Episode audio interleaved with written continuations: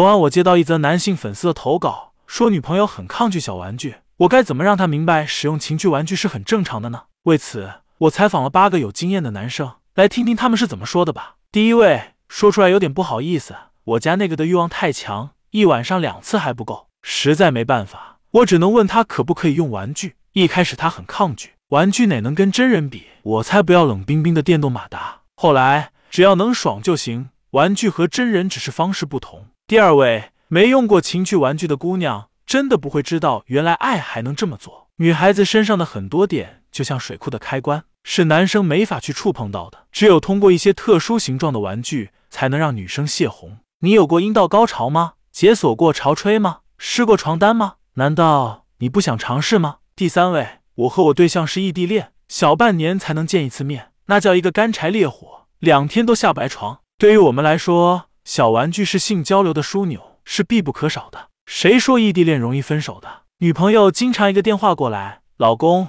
远程遥控我，然后就开始没羞没臊的爱情。而且情趣玩具让我们的关系更稳固。有了新的小玩具，就像是有了源源不断的新鲜感。第四位，我和他的所有发展都是水到渠成的，确认关系，牵手、接吻、爱爱，一起看小电影的时候，看着屏幕里女演员的反应，他也满脸潮红。紧紧搂着我的胳膊，眼波流转间透露出渴望和求知欲。那个东西用着真的有那么爽吗？我顺势提出，要不我们试试？第五位，我谈过很多女朋友，说一下我的经验吧。真正的猎手都是以猎物形式出现的。我会假装自己懂得很少，向他请教情趣知识，让他占据主动的位置，放下防备心。我在公众号上看到这个震动器，你能看看这是什么吗？好像是女生用的。他看到图片的反应，就能体现他对情趣是什么样的态度了。如果他沉默了，说明还不到合适的时机，不要着急。如果他开放一点的话，就会认真的给我科普。这时候我再顺势问：那下次我们可以试一试吗？我给你买一个好不好？第六位，我女朋友在这方面完全是个小白，女生自己的生理知识都不懂，这样肯定不行啊。性生活也是生活的一部分，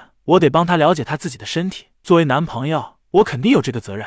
我就每天给他分享文章，先从尺度没那么大的，到后面每篇不落。两个人就每期文章最后的问题进行讨论，感情也增进不少。评论区还有很多老司机分享经验，很快他就不那么害羞了，还主动给我发了小玩具的链接。第七位，这一招是跟小编以前教的情趣游戏学的，先蒙住他的眼睛，用手舌钳吸到一定程度，他已经情欲高涨。这时候我悄悄的放上小玩具，不夸张的说。一秒钟他就高潮了，然后我假意要拿下来，他死死夹住我的手，别停。第八位，女孩子都是靠哄的，哄不好就运用你的超能力，别不舍得花这个钱，多给她买买小礼物，可以先从性感一点的睡衣送起，然后慢慢的送布料少一点的，记得买贵的，真丝的，品牌的，好的衣服她肯定会穿的。你随便买十几块的打发谁呢？女生肯定会觉得你只是为了自己爽，首先心里就不平衡。我女朋友是绝对的颜控。对好看的东西毫无抵抗力。去年圣诞节送她了一套毛茸茸的内衣，还带铃铛和耳朵的那种，不让她穿，她自己都会主动穿，还会拍照发给闺蜜炫耀。后来我又买了点一些外观可爱的小跳蛋，她爱不释手，每次爱爱之前都要我帮她选一个。国外曾经进行过一项调查，结果发现有超过一半的女性都用过情趣玩具，在这之中有百分之四十一的女人会在前戏时使用，